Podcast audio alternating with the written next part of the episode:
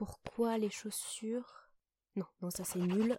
Euh, non, pourquoi Alors, pourquoi les femmes grandes Oh, mais ça c'est nul. Bah, qu'est-ce que t'as à marmonner toute seule là?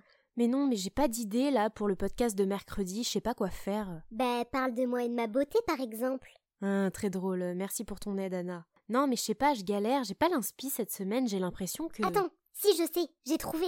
Bah, souviens-toi, tu sais, dans le podcast Le luxe est-il snob? Tu m'avais promis que tu ferais un épisode sur pourquoi le luxe est-il si cher T'as qu'à faire ça Ah, mais oui, mais c'est une excellente idée ça. Allez, c'est parti. Vous savez, la mode, avant tout, c'est une affaire de bon goût.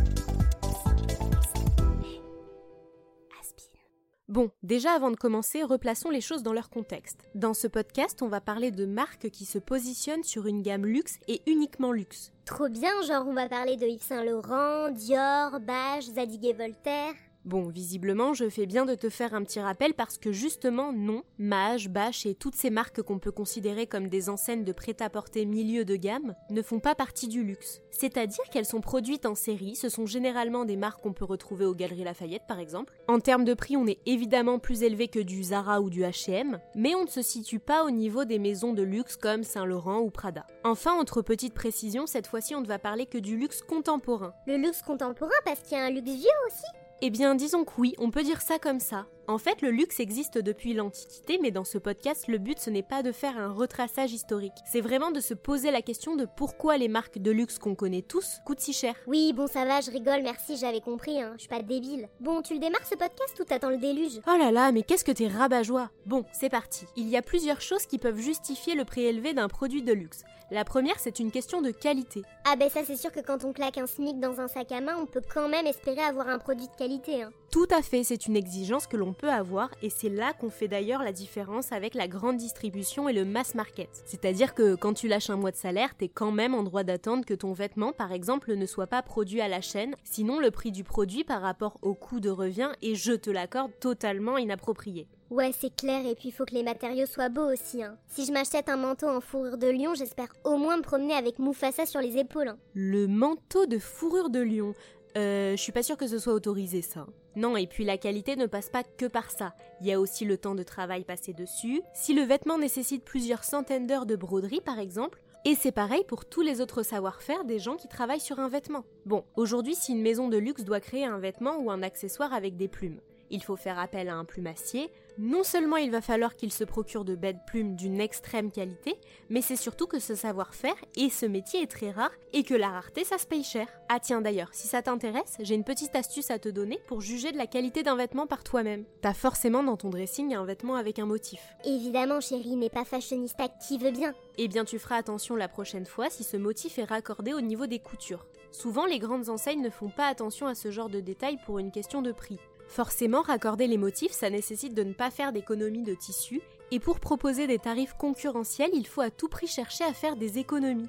Ouais, enfin bon, ça a beau être soi-disant de la qualité, des fois il y a quand même des trucs qui sont vendus super chers et qui sont totalement importables. Lorsqu'un vêtement que tu vois sur un défilé te semble importable, c'est souvent parce qu'il annonce une tendance à venir. En fait, c'est le luxe qui annonce la tendance et quelques années plus tard, elle est reprise de manière plus entre guillemets portable et conventionnelle. Et d'ailleurs, ta réflexion m'amène à la deuxième raison. Le prix du luxe peut être justifiable pour une question de privilège. Parce qu'être habillé chelou dans la rue, c'est une question de privilège peut-être. Déjà, les goûts et les couleurs appartiennent à chacun et ça n'est que ton avis et ensuite être habillé avec des vêtements avant-gardistes qui feront la tendance de demain, oui, c'est une forme de privilège Souviens-toi des chaussures chaussettes de chez Balenciaga. Lorsqu'elles sont sorties, tout le monde trouvait que c'était soi-disant horrible. Quelque temps après, tous les grands magasins sortaient leurs propres paires, et c'était la nouvelle tendance. Ouais, c'est vrai. Bon, après, je trouve quand même que les prix du luxe sont abusés et que Zara, c'est mieux pour la vie de tous les jours. Après, le problème, c'est que quand même, des fois, chez Zara, qu'est-ce que c'est mal taillé, les fringues? Les grandes enseignes, pour créer les collections, se calquent sur des corps entre guillemets basique. C'est là qu'on voit que s'offrir du sur-mesure, c'est un privilège. Parce que le sur-mesure, lui, fait tout l'inverse. On adapte le vêtement en fonction du corps,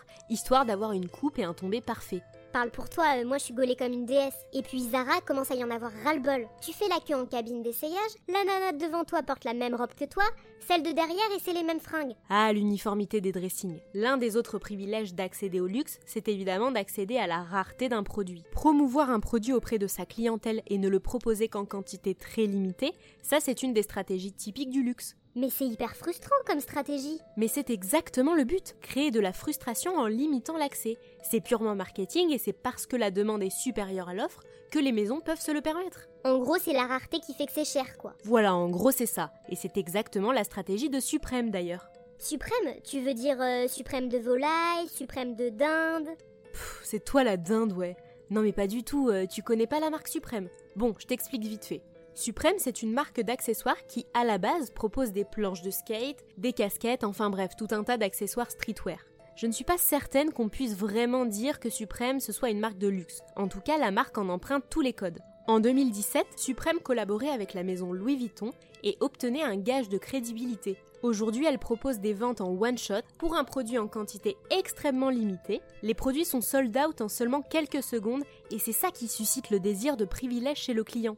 Tout ça pour avoir l'air hype et stylé, des moutons comme tous les autres. Non, Anna, faut quand même être un peu nuancée. Certaines personnes consomment du luxe pour toutes les raisons qu'on a pu évoquer avant. Mais effectivement, t'as raison de le souligner, certaines personnes en consomment pour une question d'image et d'appartenance sociale. Comme par hasard, et j'imagine que c'est ton troisième point. Qu'est-ce que t'es intelligente quand tu t'y mets, toi? En effet, pas mal de marques profitent justement de ce besoin de reconnaissance et d'appartenance sociale pour créer des produits uniquement faits pour mettre en avant la marque. Typiquement, tous les t-shirts basiques sur lesquels la maison se contente d'apposer son logo en gros. Qu'est-ce que je disais? La vie de ma mère, ils nous prennent vraiment pour des pigeons. Bon, c'est vrai que parfois c'est pas toujours de la top qualité. Il est déjà arrivé que des maisons de luxe apposent leur logo sur des t-shirts bas de gamme, et là on est effectivement en droit de se demander pourquoi le prix est si élevé. Et ça c'est pareil avec plein d'autres produits de luxe. Prenons par exemple les cosmétiques. On aurait tendance à penser que parce qu'un produit est d'une grande marque, il sera de meilleure qualité et que la formule et la composition du produit sera meilleure qu'un produit qui serait entre guillemets plus lambda. La plupart du temps, c'est le cas, parce que souvent il y a de la recherche pour obtenir les meilleurs produits possibles avec les meilleurs ingrédients et tout ça coûte de l'argent bien évidemment. Souvent pour les produits peu chers, on a des formulations déjà toutes prêtes qui sont achetées chez des fabricants ou des grossistes. Mais parfois certaines grandes marques de luxe achètent aussi chez ces fabricants. Attention, je ne suis pas en train de dire que c'est parce que c'est acheté tout fait que c'est nécessairement de la mauvaise qualité. Je dis simplement qu'il faut en avoir conscience.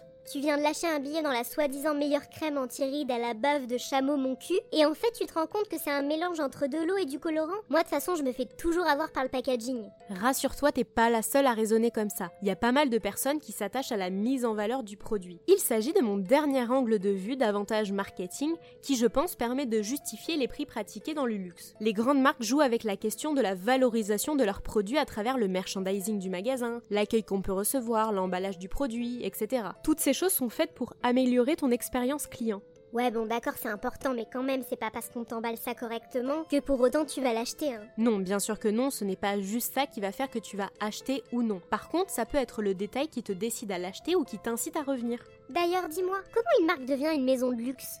Bon, malheureusement, un peu comme la dernière fois, je vais pas avoir vraiment le temps de répondre à cette question. Mais promis, la prochaine fois, je te... Ah ouais d'accord. Donc en gros à chaque fois que je te pose une question, t'y réponds jamais. Toi parler pendant 5 minutes ça te pose pas de problème, mais par contre quand je te pose une question y a plus personne. Mais tu t'es vraiment pris pour une influenceuse ou quoi? Ça y est, madame nous fait des playlists spéciales luxe, c'est ça? Bah ouais, carrément, ça peut être une bonne idée, non? Non mais comment tu te la pètes? Tu te sens plus pissée ou quoi? Ça y est, madame fait des podcasts avec des playlists, genre elle classe son contenu, swaggy swag. Non mais quoi, la semaine prochaine tu nous tapes des Hello les followers, bienvenue sur Asbin, partagez, rendez-vous sur mon compte Instagram, gna gna gna.